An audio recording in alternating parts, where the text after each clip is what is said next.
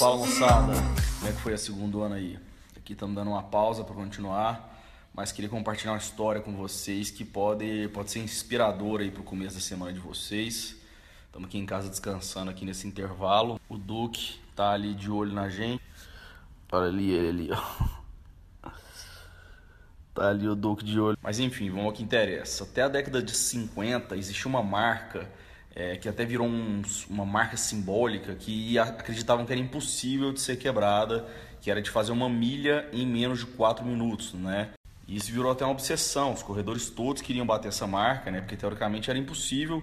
Inclusive diziam que era impossível para o corpo humano bater essa marca, que o corpo humano não aguentaria. Alguns acreditavam que o coração do corredor explodiria, algumas coisas assim. Que não era quebrável. Isso aí ficou durante décadas e décadas e ninguém conseguia quebrar essa marca. Os corredores tentavam, tentavam ninguém conseguia. Até que veio um corredor chamado Roger Bannister e ele quebrou essa marca em 54. E ele mesmo relatou que ele se enxergava quebrando essa marca, recebendo o título, ele treinava sempre enxergando isso e acreditando que ele iria quebrar essa marca.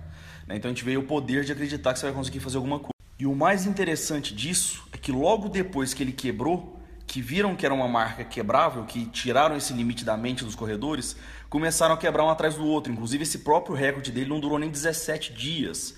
Né? Pra vocês verem o poder disso daí na então o recado é esse, pessoal. Muitos dos limites aí que colocam na gente são mais mentais do que reais, tá?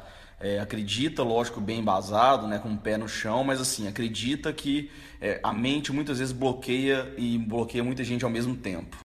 Muitas vezes o que mais bloqueia a gente são crenças limitadoras, tá? Não tô falando que você não deve deixar de se preparar, pelo contrário, você tem que se preparar e muito, né? O mundo é muito competitivo, mas assim, Prepare-se e tenha uma mente vencedora, que é essa receita.